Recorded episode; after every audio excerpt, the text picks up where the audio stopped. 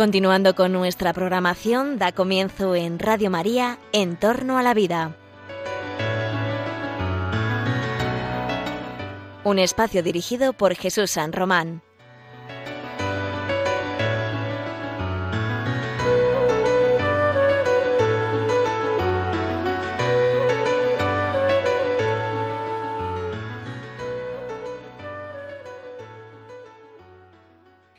Buenas tardes, queridos oyentes de Radio María.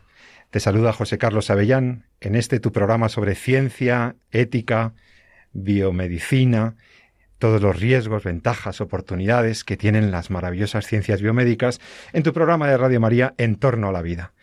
En torno a la vida hoy se propone hablar de un tema de extrema actualidad, un tema recurrente en los últimos meses, yo diría años ya, en el que se plantea un futuro para la humanidad un futuro para la humanidad que vendría dado por los avances biotecnológicos hacia la construcción de un nuevo ser humano. Sí, sí, amigos, estamos hablando de la biotecnología, de las ciencias genética y otras ciencias biomédicas aplicadas al mejoramiento humano. Tenemos enfermedades, tenemos limitaciones, el hombre evoluciona, pero algunos se plantean, ahora que tenemos ciencia y tecnología, ¿por qué no mejorar al ser humano? ¿Por qué no avanzar hacia una nueva humanidad? Hacia una nueva especie? ¿Y cómo sería esto? ¿Y qué riesgos tendría esto? ¿Y cuál sería esa mejor humanidad? El humanismo ha venido diciéndonos una serie de características del ser humano, de nuestra especie, ha calificado su dignidad, ha calificado sus derechos. Hemos reconocido a lo largo del tiempo que esa evolución humana no significa que no seamos los mismos. Pero ahora estas nuevas aplicaciones técnicas sugieren cambios en el ser humano. ¿Hacia dónde vamos? Hay una cosa que te sonará, transhumanismo. De eso queremos hablar hoy. Para ello, tengo aquí en el programa de Radio María, aquí en los estudios de Cuatro Vientos, a una experta, la doctora Elena Postigo, profesora de Filosofía y de Bioética en la Universidad Francisco de Vitoria, en donde recientemente, por cierto, tuvo lugar, hace pocas semanas, un importante congreso precisamente unas, un, congreso sobre transhumanismo, Homo sapiens o cyborg, cyborg, ¿eh? el hombre máquina, la construcción en interfaz entre la especie humana y la robótica. Pues este congreso de la Universidad Francisco de Vitoria, eh, a mediados de junio, ha sido muy interesante y nos dio pie esas ponencias para hablar ahora con la doctora Postigo y con algún otro experto de esto del transhumanismo. ¿A dónde vamos? Buenas tardes, buenos días, Elena, ¿cómo estás? Estoy encantada de estar aquí con todos los oyentes. Buenas tardes. Bueno, Elena, eh, lo primero es que ha habido un congreso y se ha hablado de transhumanismo, de ingeniería genética y de ciencias experimentales aplicadas precisamente a los cambios del mejoramiento de la especie ¿Esto del transhumanismo y el posthumanismo es realidad o es ciencia ficción? Bueno, vamos a ver, este congreso, como bien has dicho, se enmarca dentro de las actividades del Instituto Razón Abierta de la Universidad Francisco de Vitoria, eh, cuyo objeto es analizar desde la perspectiva de la razón abierta, interdisciplinar y transdisciplinar todas aquellas cuestiones que son relevantes para el mundo contemporáneo. Hemos elegido el tema del transhumanismo porque es un movimiento o una corriente cultural que recoge a personas tanto del ámbito de las humanidades, la filosofía, el pensamiento, como a personas desde el ámbito de las ciencias, la genética, la inteligencia artificial, la robótica, la nanotecnología y tantas otras, cuyo objeto, como has dicho, es la mejora de la especie. Entonces me preguntas si es realidad o ciencia ficción. Vamos a ver, dentro del transhumanismo hay que distinguir lo que es ciencia ficción, lo que proyecta, por ejemplo, la ficción de Black Mirror y otras series, películas que hemos visto ¿eh? a, a, lo largo de las últimas décadas, con lo que es real. A mí como académica me interesa, bioticista, sobre todo aquello que plantea el transhumanismo que es real, es decir, o que es, cuanto menos que es verosímil, es decir, que se puede llevar a cabo en las próximas décadas. Muchas de las cosas que plantea el transhumanismo, como son, por ejemplo, la mejora genética, la mejora farmacológica, la incorporación de la nanotecnología al cerebro humano, la criogenización, los cibor, etcétera, en realidad son cosas que todavía eh, algunas de ellas no se pueden hacer. Véase, por ejemplo, la criogenización en humanos y la ulterior despertar o resucitar a esa persona que ha fallecido. O tampoco se puede hacer, por ejemplo, el trasvase del contenido sináptico a un ordenador. Por eso es muy importante en el, en el Congreso hemos abordado desde una perspectiva interdisciplinar, filosófica, viendo su origen y cuáles son los planteamientos antropológicos que subyacen bajo esta corriente, qué visión del ser humano, la perspectiva científica, qué se puede llevar a cabo y qué no se puede llevar a cabo y por qué y si hemos de hacerlo, que para eso pues tendremos de después a nuestro invitado estrella en el día de hoy, ¿no? Después la perspectiva también desde el punto de vista del derecho y de la empresa. ¿Por qué? Porque todo esto se va a llevar a cabo mediante empresas de nanotecnología, robótica. Un ejemplo muy claro es Elon Musk, que está creando ya Neuralink, que es un, eh, un implante neuronal que supuestamente curaría enfermedades, hasta la perspectiva, ¿por qué no teológica? Porque el transhumanismo también tiene una derivada que quizás abordemos en este programa al final, de carácter teológico, ¿no? Su concepción de Dios o ausencia de Dios y también enlaza con corrientes antiguas como el gnosticismo. Todo eso es un poco lo que hemos visto en el Congreso, al que han acudido personajes del ámbito científico, académico internacional para abordarlo desde una perspectiva interdisciplinar. Y de hecho, a mediados de julio pondremos ya online todas las eh, intervenciones en la web de la universidad. Oye, Elena, pero entonces para que nuestros oyentes se aclaren, porque yo he hablado de, hemos hablado, en este congreso, pues efectivamente se habla de posthumanismo, de transhumanismo, yo he hablado de, de una transición que se quiere provocar hacia una, a un nuevo ser humano, con las implicaciones robóticas, los cyborgs, etcétera. Pero en realidad el transhumanismo eh, es una especie de cosmovisión, o al menos es una especie de visión del ser humano, una especie de posicionamiento respecto a lo que debería ocurrir, ¿no? Eh, bueno, eh, yo hablaba de la evolución, la evolución de, los, de las especies y la evolución del ser humano, pues ha venido siendo un hecho, es decir, es un hecho más o menos eh, descrito, con diversas explicaciones, pero al fin es un hecho la, la microevolución al menos. Las especies varían, evolucionan, evolucionan por un azar genético o evolucionan por adaptación al medio, pero estos filósofos del transhumanismo tienen una pretensión, ¿no? Hasta donde yo sé, confírmame que es así. Y es que, ¿por qué dejar al azar genético o por qué dejar a la evolución biológica adaptativa, natural, el, el, progreso de la especie humana? Si tenemos tecnologías tan avanzadas que ya nos permiten incidir sobre el ser humano, no tendríamos no ya la oportunidad, sino incluso el deber de aplicar estas tecnologías para suprimir enfermedades, alargar la vida de la especie humana, del ser humano, ¿no? Este, este afán de la inmortalidad.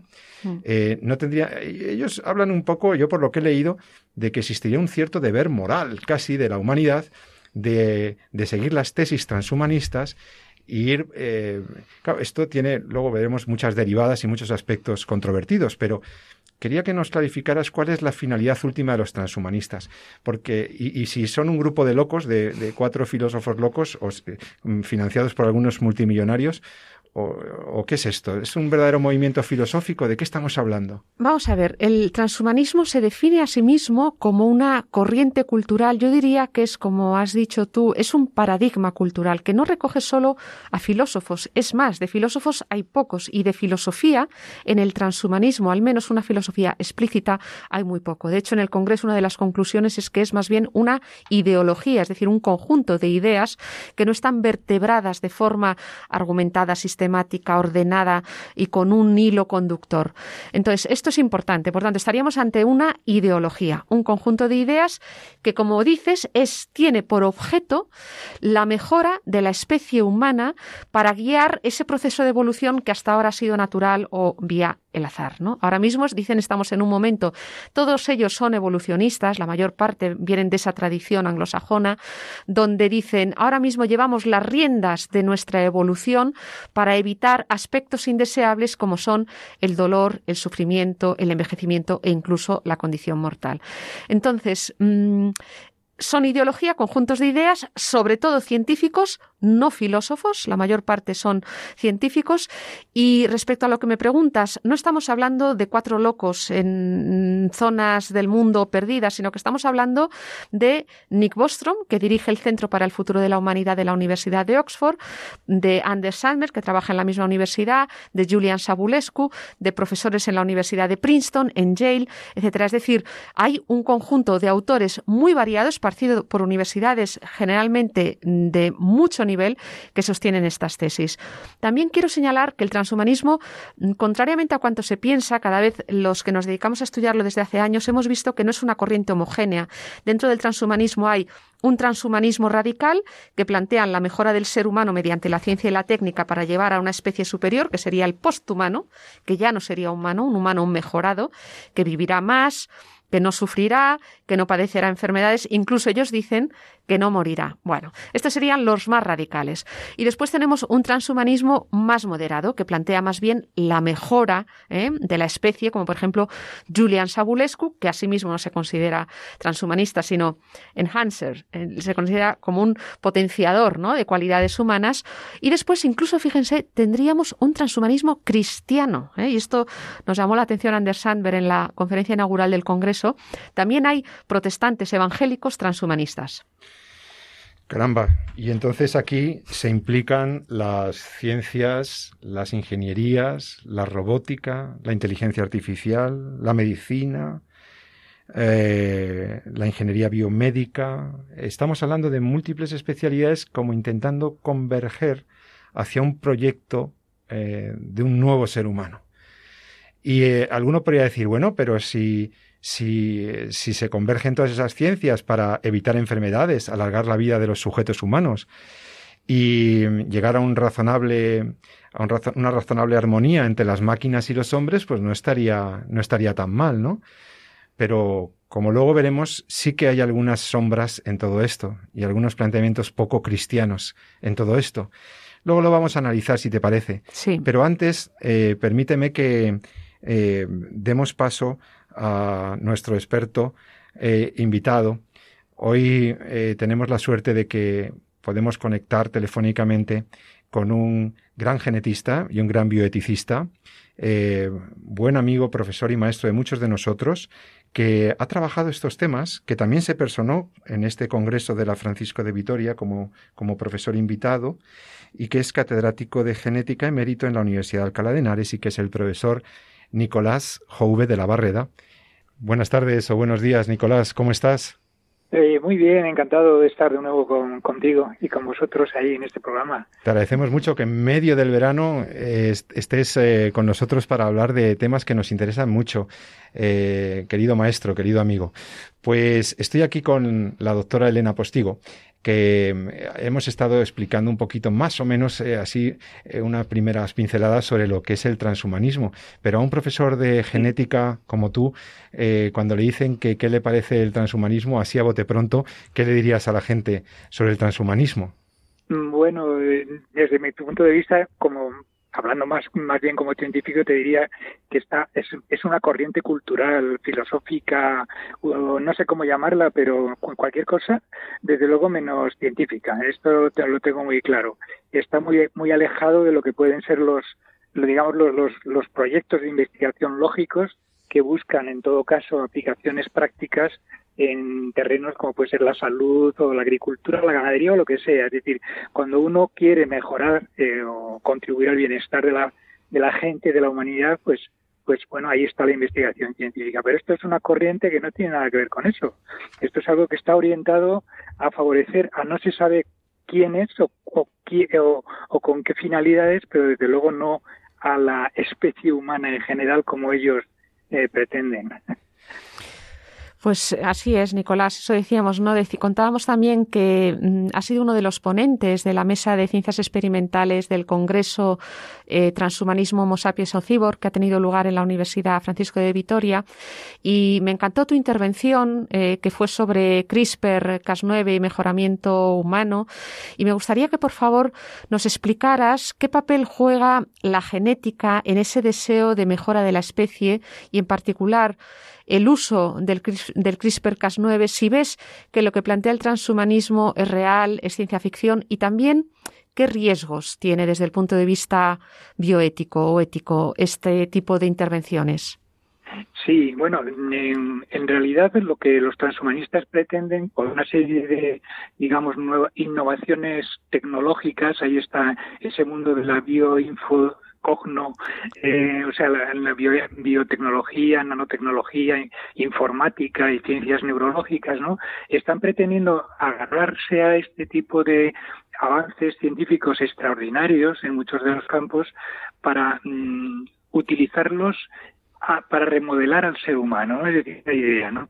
Pero claro, esto es que no tiene, digamos, un pase porque, porque realmente lo que hacen todos esos campos dentro de sus perspectivas pues es contribuir efectivamente a resolver problemas concretos en casos concretos. Por ejemplo, en el caso de la, de la salud, está muy claro que la biotecnología, la ingeniería genética, que es un apartado de la biotecnología, puede contribuir de una manera muy eficiente simplemente pues averiguando la causa de una enfermedad, por ejemplo, que, está motivada por un error genético y corregir ese error genético en el paciente concreto que padece esa enfermedad. Lo cual, estas tecnologías, la del CRISPR-Cas, que es una innovación relativamente reciente, bueno, de hace un par de décadas como mucho, el origen, las aplicaciones incluso más, recientes todavía, pues lo que se pretende es eso, eh, bueno, mm, con el conocimiento llegar a que si yo sé que hay una mm, un efecto negativo de una variación en el ADN de un gen que causa una determinada enfermedad, pues poder corregir en ese mismo ADN eh, esa deficiencia, es decir, cambiando las bases nucleotídicas o la, la pequeña región que esté implicada por una región correcta. Y eso ya se puede hacer gracias a esa tecnología, efectivamente, del CRISPR-Cas, que con un par de, digamos, de elementos eh, de biología molecular nos va a permitir tomar células de un paciente, cultivarlas en el laboratorio y incidir en su ADN con el fin de cambiar la secuencia que está incorrecta para luego devolverle esas células una vez hecha la corrección al paciente. Bueno, todo eso, digamos, desde un punto de vista, mm, bueno, eh, digamos, de aplicación buena o positiva de, lo que son las innovaciones eh, científicas, lo que pasa es que los transhumanistas quieren ir más allá y lo que pretenden es, bueno, pues ya somos capaces de modificar el ADN in situ y cambiar las perspectivas o las características fenotípicas de un individuo, ¿por qué no? El planteamiento de ellos, ¿por qué no utilizarlo para otra serie de eh, caracteres, no solamente de salud? Y bueno, ahí, ahí ya la casuística entra toda la imaginar, toda la imaginación que ellos ellos se han desarrollado, ¿no? Desde prolongar la vida ilimitadamente, pues, eh, no sé, obtener personas que sean más bellas o que tengan más coeficiente intelectual. Pero claro, para todo eso hace falta conocimiento. Eso es lo primero que no hay. ¿no? Hoy en día no sabemos todavía las bases genéticas ni son ni son tampoco mm, manipulables las las expresiones del genoma que tuvieran que ver con algunos de esos caracteres que son muy complejos y en los cuales no solo hay un trocito de ADN implicado sino todo el genoma probablemente con lo cual bueno pues es un poco la, la locura en la que en la que se mueven los, los transhumanistas, ¿no? Es decir, utilizar todas las tecnologías posibles no de salud, sino de resolver caprichos o de cambiar, cambiar el fenotipo de las personas, pero de determinadas personas, porque esto desde luego es inimaginable que pudiera alcanzar a toda la población. Evidentemente, esto son eh, cuestiones muy prohibitivas, muy caras, que es imposible, que se puedan aplicar con carácter público, vamos. Perdona un momento, Nicolás. Eh, es que se escucha un poquito, un poquito, con un poquito de nieve, un poquito de ruido tu teléfono. No sé si puedas reubicarte o, a ver, eh, para que tengamos mejor, mejor recepción de tu, de tu palabra. Me, voy a cambiar de sitio a ver si sale mejor. Muchas gracias. pues es que me parece que estás hablando de cosas muy interesantes porque verdaderamente decía el profesor Nicolás Jouve que hace falta más conocimiento. Hace falta más conocimiento. Más allá de los fines, ¿no? De la finalidad que tengan esas aplicaciones o del uso que se les quiera dar, es que probablemente eh, amerita el que se aplicara el principio bioético de la precaución, ¿no? Eh, mm. vamos a ver si no los mismos genetistas estáis reconociendo que no sabemos qué consecuencias puede tener eh, a nivel del genoma humano en general una alteración génica eh, entonces, eh, especular o, trabajar con, con, eh, con, sujetos humanos con estas perspectivas y con tan poco conocimiento de las consecuencias que pueda tener para la especie estas alteraciones, pues quizás merecería una cierta cautela, ¿no? Una cierta reserva. ¿Crees que aquí sería aplicación el principio de precaución? Sí, sí, claro, evidentemente. Bueno, y de hecho, de hecho, Hoy en día ya ha habido varios congresos y digamos es un clamor por parte digamos de la ciencia o de los grandes científicos que tienen sentido común de que no se deben de tocar las, las digamos las características genéticas o el genoma humano eh, sino es para resolver problemas concretos concretos de salud de los que se tiene un buen conocimiento de que el protocolo se puede hacer se puede llevar a cabo mm, con una eficiencia eh, y con una seguridad mm, elevada, ¿no? Entonces eso existe una moratoria ahora mismo, prácticamente hay una moratoria. Los grandes investigadores no están dispuestos a avanzar eh, de una manera, digamos, alocada en estos, en este campo, sino caso por caso y midiendo muy bien y digamos teniendo todas las, mm, todo controlando muy bien todo, o sea, es decir, principio de precaución, evidentemente. Eso es así. Eh, profesor Jove, quería preguntarle, mm, más de una vez le he escuchado distinguir entre las intervenciones en la línea somática, la línea germinal y embrionaria, por los riesgos que suponen. Si por favor nos podría, porque hay algunas intervenciones que sí que serían lícitas o porque no plantean riesgos, ¿verdad? Y otras que en cambio no. Eh, respecto a este punto me gustaría que nos dijera algo más y también respecto a la cuestión del alargamiento de telómeros para intentar ralentizar el proceso de envejecimiento. ¿Cómo ve eh, ambas cosas, por favor. Sí, bueno, Respecto al primer punto, claro, evidentemente, porque eh, nuestro organismo, vamos a ver, nosotros tenemos del orden de 220 tipos de tejidos que contribuyen a la, digamos, a lo que es el, el conjunto de nuestro, de nuestro, de nuestras funciones, ¿no? De esos 220 tipos de tejidos hay uno uno que se llama tejido germinal, que es el responsable de producir los gametos, que son las células germinales, las células que van a contribuir a la descendencia. Entonces, en esa moratoria que yo decía de un momento, la, idea general es que no se toque para nada esa línea, esas células del tejido germinal, porque cualquier error que se cometiera ahí podría trascender a futuras generaciones. E incluso, aunque no se vieran en principio, podrían aflorar al cabo de varias generaciones, porque eso es un poco el, el, mundo de lo, del oculto que tiene el genoma humano. Entonces, ni la línea germinal se debe tocar, ni tampoco utilizar estas tecnologías en, embriones, por ejemplo, los producidos por fecundación in vitro, que hoy en día son asequibles en muchos laboratorios, eh, en fin, eh, con todas las connotaciones bioéticas que supone utilizarlos, eh, no, evidentemente, pero que hoy en día, pues ahí están y hay esa tentación de utilizarlo. Bueno, ¿qué pasa con los embriones? Pues que no han desarrollado todavía el, tejido germinal y por lo tanto los errores que se pudieran cometer, aunque no se estén haciendo en la línea germinal, pueden, digamos, pasar a la línea germinal que se desarrollará en su momento, ¿no?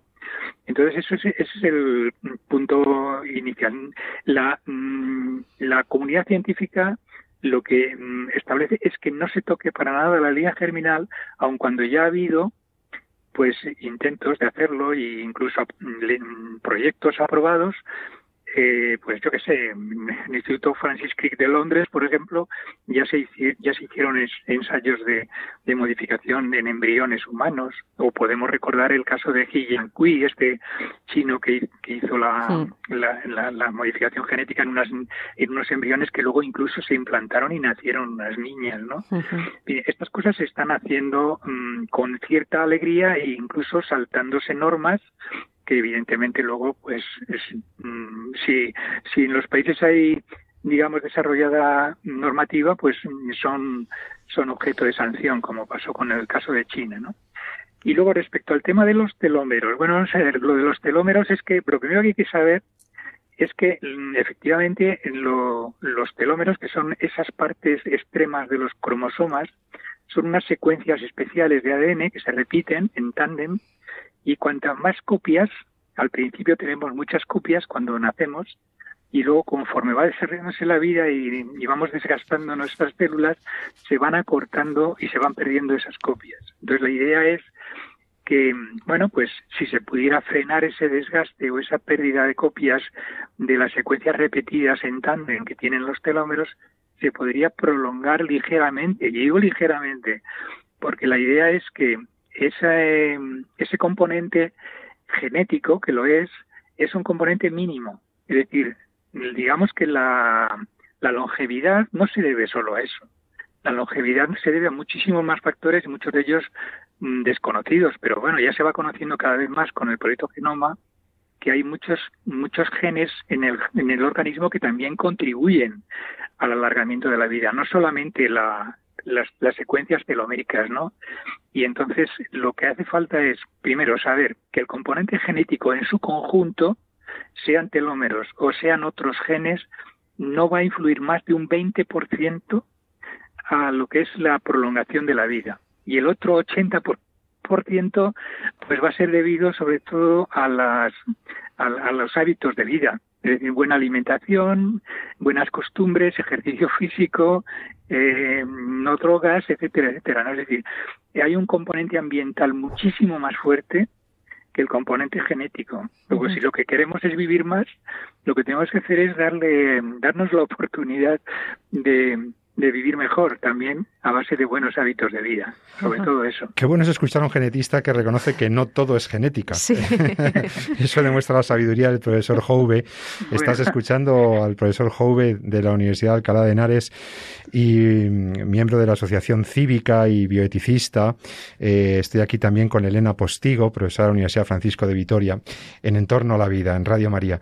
O sea que, eh, Nicolás, entonces este mito de la de la inmortalidad, de momento todavía es un mito y en todo caso eh, eso que nos decían de que a lo mejor en 30, 40 años ya podíamos tener gente que viviera hasta los 120 años y todo eso, dependerá más de los hábitos de vida saludables de la gente y de, otros elementos y no solo, y no de intervenciones génicas.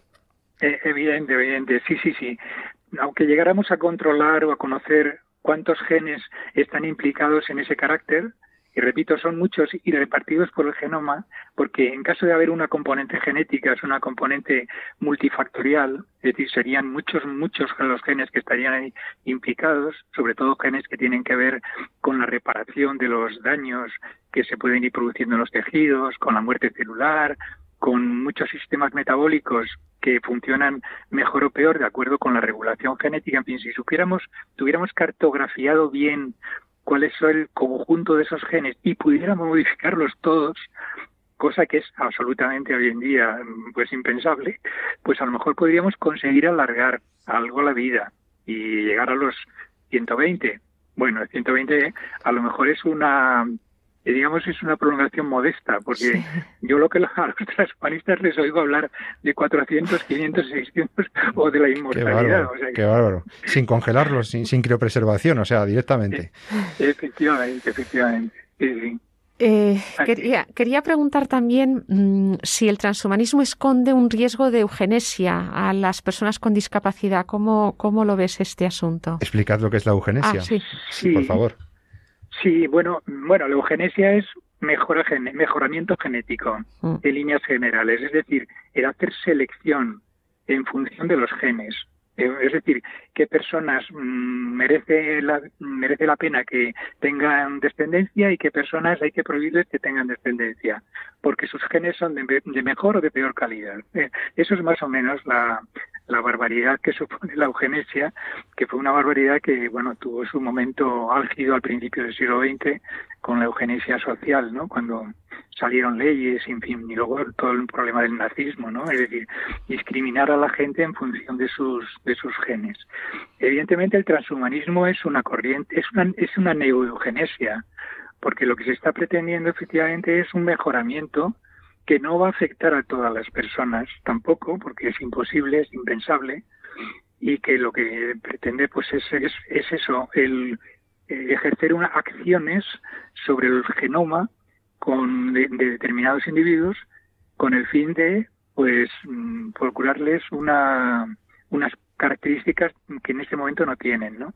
Y al final, pues establecer personas de primera y personas de segunda categoría, desde aquellos que sean mejorados y respecto a los que no sean mejorados. digamos el argumento de Gattaca y de tantas películas de ciencia ficción que estamos cansados de, de ver, ¿no? Es decir, ¿eso es eugenesia? Pues sí, discriminar a las personas en función de su genética.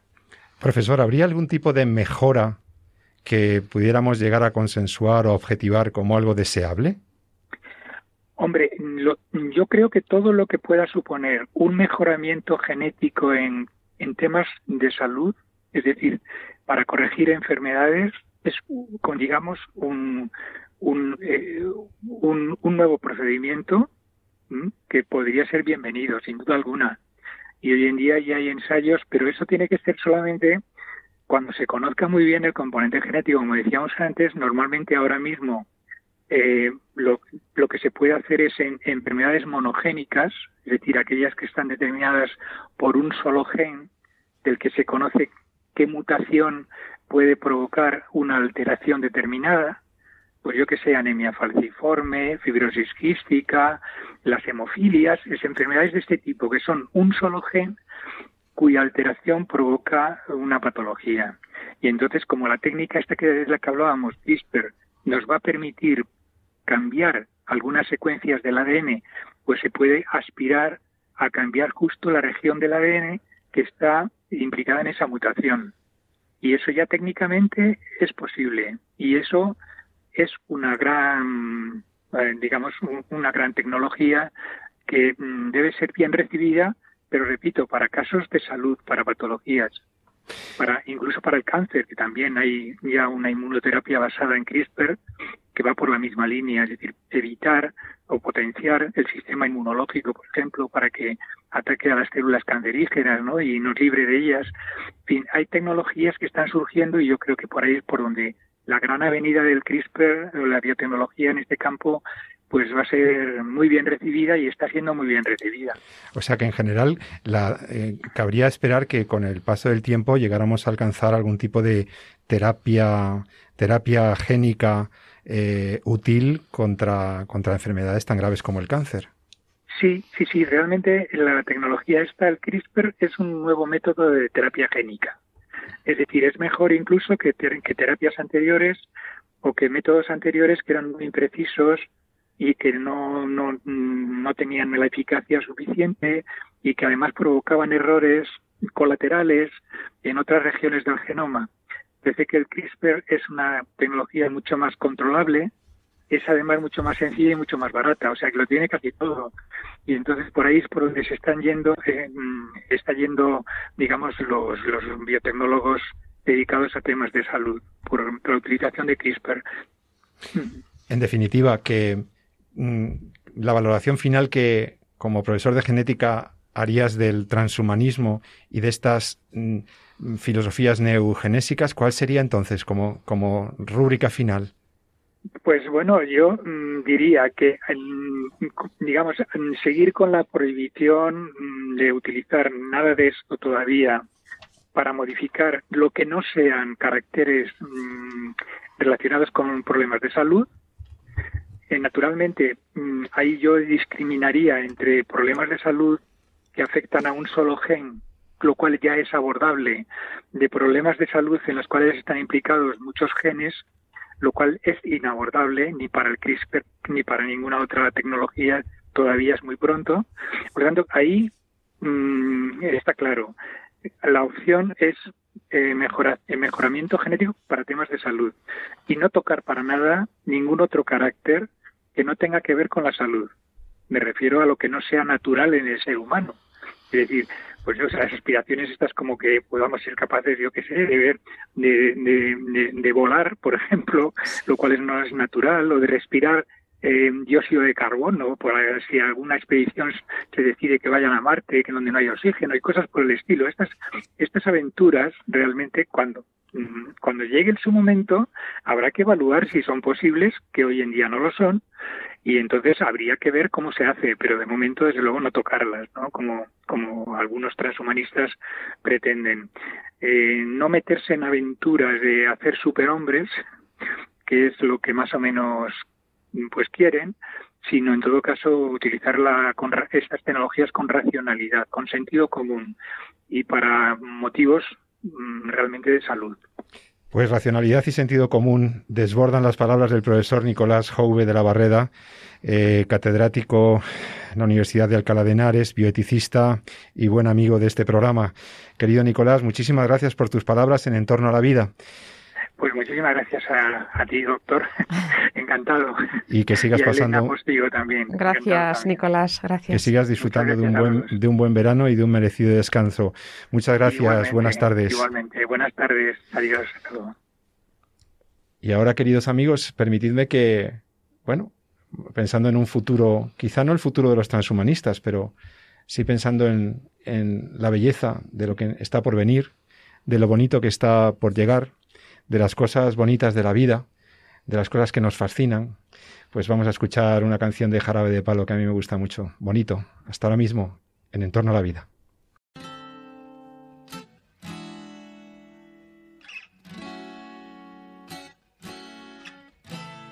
Bonito, todo me parece bonito.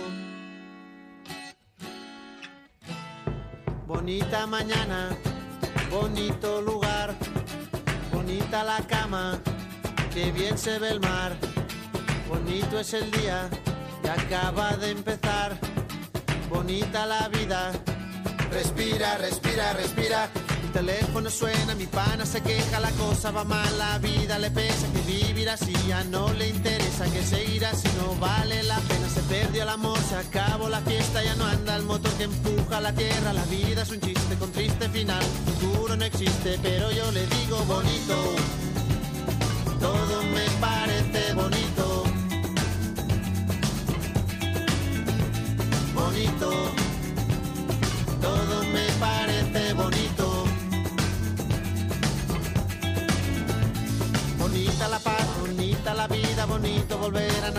bonita la verdad cuando no suena mentira, bonita la amistad, bonita la risa, bonita la gente cuando hay calidad, bonita la gente que no se arrepiente, que gana y que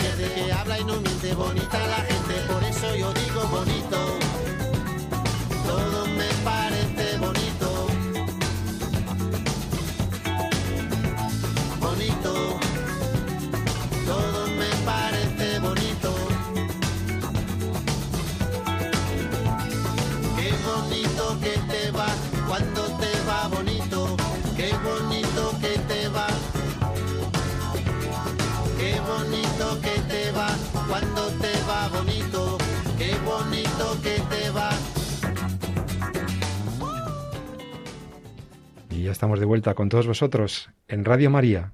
Estás escuchando el programa En torno a la vida. Hoy con la doctora Elena Postigo y el que te habla, José Carlos Avellán después de escuchar una canción alegre, yo creo, eh, que habla de, las, de la belleza de las cosas que hay en la vida, pues vamos a retomar el tema que estábamos tratando, que creo que es muy interesante porque si te estás incorporando ahora o escuchaste los últimos minutos nada más, verás que recordarás que estuvimos hablando con el profesor Nicolás Jouve eh, sobre los aspectos genéticos de esta filosofía o de esta más bien ideología esta corriente cultural que, que se llama el transhumanismo que pretende que las aplicaciones técnicas, biotecnológicas, genéticas y científicas se enfoquen hacia el mejoramiento de la especie humana. Ellos tienen una idea de lo que significa ese mejoramiento, ellos tienen un objetivo, eh, son un grupo de estudiosos, de científicos, algunos filósofos, pocos, pero algún que otro pensador, que dicen más o menos que deberíamos utilizar todos nuestros conocimientos científicos, genéticos eh, y toda la experiencia en robótica, cyborgs, etcétera, para ir constituyendo un nuevo ser humano un ser humano que estaría libre de enfermedades, un ser humano que sería mucho más longevo, viviríamos muchos años y con ese objetivo eh, interpelan a las ciencias para que intervengan incluso genéticamente sobre los seres humanos para esa mejora, eh, ese, ese, enriquecimiento de la especie de la especie humana. Y veíamos cómo esto tiene poca base científica desde el punto de vista genético, es decir, de lo que se podría hacer hoy, y desde luego de lo que se podría hacer hoy sin riesgos graves para la misma especie humana. Puesto que la genética todavía, como nos ha explicado el doctor Howe, pues tiene demasiadas lagunas respecto de los efectos respecto a las consecuencias que pueden tener determinadas intervenciones sobre el genoma humano, o sea, sobre las bases genéticas de nuestras células. También ha desmentido claramente el profesor Howe eh, la idea de la inmortalidad del ser humano. Mm, la genética no podrá, no podría asegurar el alargamiento de la vida humana. Podrá, eso sí, aplicar técnicas como la famosa CRISPR-Cas9 para intervenir genéticamente de, con finalidad terapéutica para curar a personas de, eh, interviniendo sobre los genes de un sujeto concreto. Pero ahí se alzan muchas voces pidiendo precaución, pidiendo reserva y cuidado sobre qué tipo de células actuamos. Y desde luego siempre tendría que ser sobre un individuo concreto, en un área concreta de su zona genética, etc. Y, y todo eso, querida Elena, postigo, profesora y amiga, eh, a mí me, me ha dado que pensar, porque si estamos hablando más, pues eso, si estamos hablando de una corriente cultural que tiene una visión de lo que quiere el ser humano, pues quién mejor que tú para aclararnos qué tipo de ser humano quieren construir. ¿Quieren, ir al hombre máquina, al hombre libre de enfermedades? Eh, es una visión, eh, me parece una visión muy materialista del ser humano, me parece una visión eh, que, se basa todo en, en vernos como artefactos biológicos, ¿no? Y, y, eso a mí me rechina un poco, pero quiero que lo expliques tú. Los transhumanistas, ¿qué tipo de ser humano quieren construir? Porque no deja de ser una construcción lo que quieren hacer, ¿no? Pues ya has dicho en realidad muchas de las características que tiene el ser humano para el transhumanista. En primer lugar, es la negación del límite, la finitud incluso la mortalidad humanas. En el fondo es la negación de lo que es el ser humano orgánico. Es la negación de la corporidad humana, que esto puede parecer sorprendente, pero el transhumanismo rezuma gnosticismo en ese rechazo de lo corpóreo. Incluso el deseo de evadirse y trasvasar la mente a un soporte no biológico, no digital, de alguna manera nos muestra cómo es el rechazo de lo corporal, primero. Segundo. O sea, es muy llamativo esto. Espérate un momento. Estás diciendo que ellos apostarían por eh, estas técnicas que he escuchado algo sobre. Eh, tú has mencionado al inicio del programa también sobre las inversiones de Elon Musk en proyectos de interfaz y de cerebro ordenador, cerebro ordenador para que nuestros pensamientos pudieran ir a un repositorio, a una especie de, de hardware o de depósito de un ordenador. Nuestras emociones, nuestras experiencias, nuestros recuerdos podrían ser traspasados a un ordenador al que le daríamos forma robótica? ¿Esto, esto es, es lo que quieren? Esto es lo que quieren. De hecho, ¿Y por qué lo quieren? Anders Sandberg, que es el investigador de Oxford que se dedica a esto, a la inteligencia neurocomputacional, es decir, al eh, mm, transformar los pensamientos en algoritmos, esta es una pretensión, y aquí ya hago mi parte de crítica a la pars destruens, es una pretensión que no se logrará nunca porque parte de una premisa equivocada, que es la reducción de la inteligencia y de todo el ser humano a mero eh, compuesto biofísico, bioquímico. Entonces, es una creencia en esto, es erradicar, eliminar la dimensión espiritual del ser humano y pasaríamos a la segunda característica del, posthumano, que sería, eh, es en realidad estamos hablando de un materialismo, una nueva forma de materialismo, el hombre máquina en términos contemporáneos, más moderno, pero estamos hablando de una vieja teoría, ¿eh? como el atomismo griego en términos contemporáneos traducido a la ciencia y la técnica. La tercera característica sería la autoconstrucción, es decir, la naturaleza humana como algo que se autoconstruye. No es algo definido, acabado, algo creado, por supuesto, sino que es pura autoconstrucción. O al menos en este momento de la historia, el ser humano lleva las riendas de su propia autoconstrucción conforme a su deseo. Si yo deseo ser eh, cibor, me transformo en cibor. Si yo deseo ser de otra especie, me transformo en otra especie. Es interesante aquí cómo eh, esta bioideología, según la denominación de Dalmacio Negro, conecta con otras bioideologías, como es el transespecismo o como es el transgenerismo. Es decir, la creencia de que puedo llegar a ser aquello que creo o que quiero ser. Mi deseo como configurador de la naturaleza humana. Pero esto es el éxtasis de la, de la soberbia moderna y de la, de la auto autopoiesis, de la autogeneración, Exacto. de alguien que piensa que no hay nada dado y por tanto no hay ninguna ley, no hay ningún Dios. Eh, fijaos lo que hay detrás de todo esto. Si yo creo que yo me autoconstruyo, yo me defino y que yo puedo ser un cyborg o puedo llegar a ser un híbrido con la jirafa, ¿Por qué no? Porque me encantan las jirafas. Y si lo puedo hacer, eh, ¿y por qué no hacer de mis hijos eso también? Etcétera. Estaríamos dejando de lado cualquier perspectiva más allá de lo biológico y cualquier perspectiva más allá de la voluntad humana que se impondría frente a todo con el uso de la técnica. Así es. Esto, es, esto es llamativo, profesora. Sí. O sea, materialismo, autoconstruccionismo, muy cerca de otras, has dicho, ideologías o bioideologías que no, que no, no son algún bien conocidas, día, ¿verdad? Algún Mm. día deberíamos tratarlas en este programa. ¿eh? El, el ecologismo radical, el transgenerismo, el, todas las, las tesis que se llaman bioideologías porque elevan una parte de la dimensión biológica a dimensión absoluta. ¿eh? Entonces eh, se centran en eso y lo desarrollan y de ahí desarrollan, pues eso, toda una ideología con sus leyes, con todo su, su y esto está nuestra sociedad que cada vez es más carece más de una filosofía, un pensamiento riguroso, lógico, etcétera, cada vez más va más hacia este tipo de visiones ideológicas. O sea, es ver al hombre reducido a lo biológico o reducido a lo biológico mezclado con lo que la técnica le va dando es un empobrecimiento en el fondo, porque eh, nosotros no solamente somos un conjunto de células más o menos ordenadas por un cerebro y por un sistema orgánico, nosotros somos personas, nosotros somos seres con una mente, con un espíritu. Entonces, en una perfecta unidad. Entonces, todo esto es un gran desafío a, toda la, a todas las bases de nuestra propia visión del ser humano. Eh, algunas personas que nos están escuchando dirán, claro, esto es muy elevado. No, mire, es muy sencillo. Esto es reducirnos a lo material. Sí. O sea, los transhumanistas parten de que no hay nada en nosotros más allá de lo que puede tocar un técnico o un médico o un biotecnólogo y que por lo tanto se puede hacer lo que uno quiera y que además no debería haber ningún tipo de límite para conseguir el objetivo, sus objetivos, que tampoco sé si serían unos objetivos tan buenos para nosotros, porque esto de la mejora, luego hablaremos de eso si acaso, eh, ¿Cuál es el estándar de lo mejor? ¿Y, ¿Y, quién define qué tipo de ser humano es al que quiero ir? ¿no? Las preguntas que surgen son muchísimas. De hecho, hay investigadores que se han dedicado a investigar esta cuestión porque son muchas las derivadas. Una de ellas es esa pregunta que haces, ¿no? ¿Qué entendemos por mejora? Y mejorando biofísicamente yo voy a ser más feliz, voy a ser más pleno, o la perfección humana estriba en otro tipo de plenitud, no solamente entendida como perfección física, ¿no? Entraríamos ahí en el ámbito de la dimensión espiritual y la, eh, yo diría, la perfección del ser humano en sentido integral, ¿eh? no solamente en sentido una parte. Confunden la parte por el todo. ¿eh?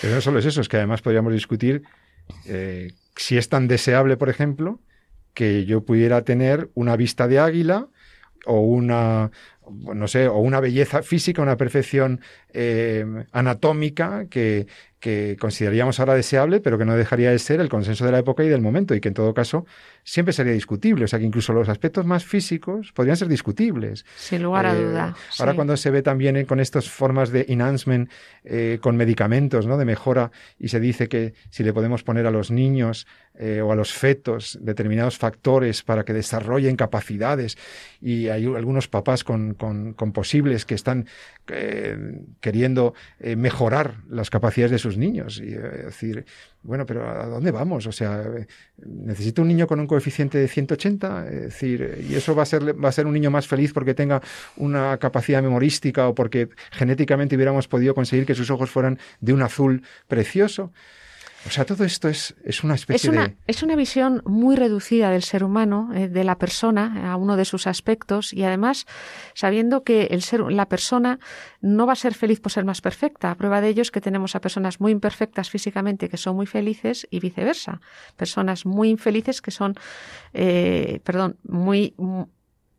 Sí. Sí, muy aparentemente perfectas o muy en los estándares de la perfección y de la belleza y de etcétera. Y en cambio, moralmente o bajo otros aspectos, no. Existencialmente son, son, son una vida muy Se pobre, suicidan, claro. ¿no? Luego, es que el ser humano es un misterio. ¿eh? La pretensión transhumanista de querer conocer, creer conocerlo todo acerca del ser humano, en el fondo es una creencia. Y contradicen sus mismos presupuestos empiristas, porque para un empirista, afirma, solo existe lo que yo percibo. Ellos creen mucho más de lo que perciben o pueden constatar. ¿eh? Entonces, detrás hay una visión no solamente del ser humano, hay una visión de la ética, que es utilitarista, reducida a un cálculo de probabilidades conforme a lo que me resulta más beneficioso, sin hacer daño a otros, y también hay una no teología, una teología, ¿no? Y hay una cosa muy importante, y es que el transhumanismo, en el fondo, niega también la, condición sexuada, diciendo que el ser humano se construye, ¿eh? su identidad de género, se construye y con ello anula también la familia. Eh, las posfeministas transhumanistas, como Donna Haraway o eh, Braidotti, hablan de llegar a un cibor que sea asexuado, sin género, genderless, ¿no? Con la consiguiente disolución de la familia. Qué pena, ¿no? Qué, mundo más Y la externalización del embarazo, la ectogénesis, por considerarla ya. Eh, Los embarazos gestados por una máquina, porque eso no es algo. La mujer no, no, tiene necesidad de estar supeditada a su cuerpo, de padecer esos nueve meses. Oye, y eh, en los aspectos éticos, qué problemas plantea la filosofía transhumanista? Bueno, vamos a ver, para hacer un análisis ético-bioético de las intervenciones que plantea el transhumanismo, habría que ir al detalle de cada una de ellas, como hemos visto con el profesor Hove, ¿no? que en genética ha analizado cuáles serían, en qué ámbitos. No, no se puede hacer una enmienda a la totalidad, sino creo que hay que ir a cada una de las intervenciones, porque seguramente, y aquí yo quiero transmitir también a nuestros oyentes, una visión de la ciencia y de la técnica como instrumentos que salen de la inteligencia humana, que usados, bien usados, ¿eh? para el bien de la persona, el bien común, no son necesariamente negativos. Es más, nos han permitido progresar, eliminar enfermedades. Por tanto, eh, yo diría como criterio eh, general sería todas aquellas intervenciones que supongan una mejora de la salud, eliminar enfermedades, que no supongan un riesgo para la integridad, la vida de las personas o de su descendencia, podrían ser consideradas como lícitas. En términos generales, pero habría que ver después el detalle. ¿no?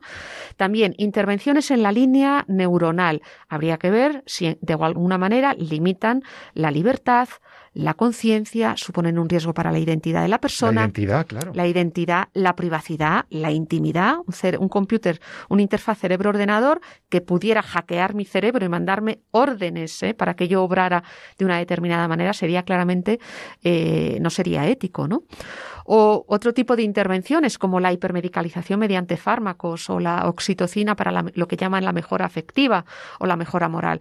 Pues todo eso, por ejemplo, supondría una eliminación también de lo que se llaman los hábitos morales, porque si tú te hipermedicalizas para resolver un problema, no vas a la raíz de por qué se produce eso, no puedes crecer tampoco como persona. ¿eh? Se podría producir un anquilosamiento ¿no? del aparato moral ¿no? de la persona a la hora de mejorar. ¿no? Entonces, habría que ir viendo una tras otra eh, cuáles son los riesgos de esas intervenciones. Y desde el punto, y también has aludido a los aspectos teológicos. Eh, realmente cuál es esa dimensión, porque si son tan materialistas. Pues efectivamente, la mayor parte del transhumanismo, no todo el transhumanismo es ateo y materialista y por tanto excluye la dimensión espiritual. Dios no existe. Ahora hay un transhumanismo cristiano que sí que admite la existencia de Dios. Se habla de una creencia gnóstica. Aquí el profesor Torralba analizó muy bien esta cuestión. El gnosticismo es una corriente, una regía que surge en los primeros siglos del cristianismo que pensaban que la salvación venía por el conocimiento y había que eliminar la dimensión corporal, una visión muy platónica, ¿no? El cuerpo como algo negativo.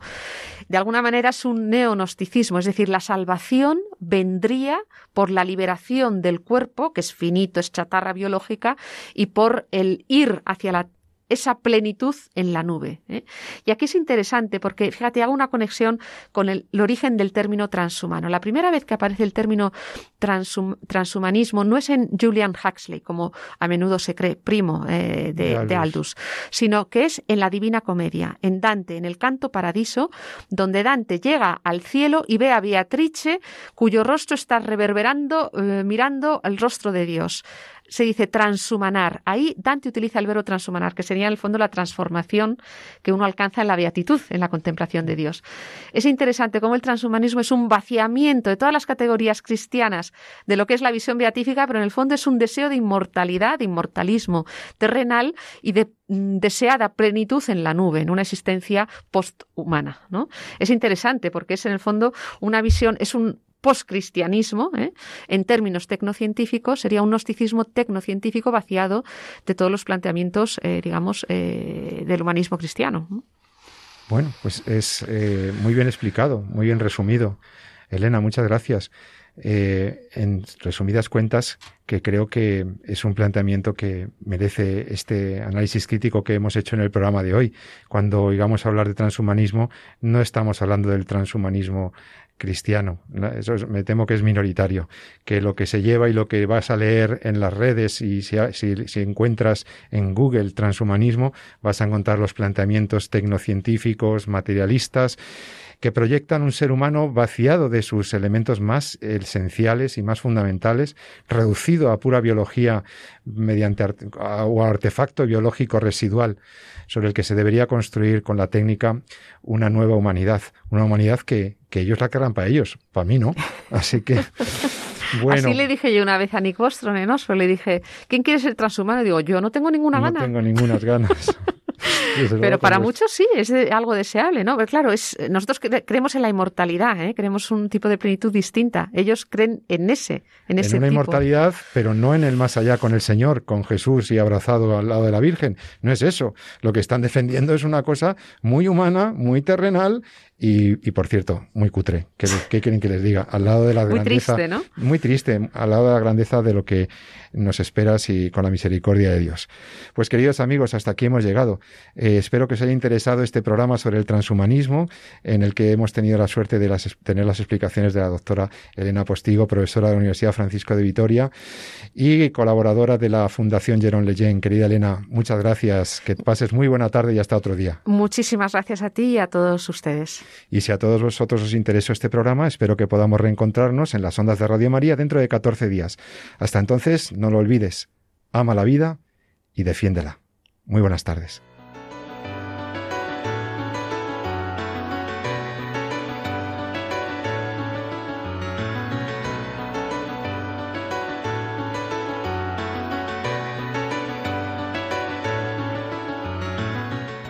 Finaliza así en Radio María, En torno a la vida. Un programa dirigido por Jesús San Román.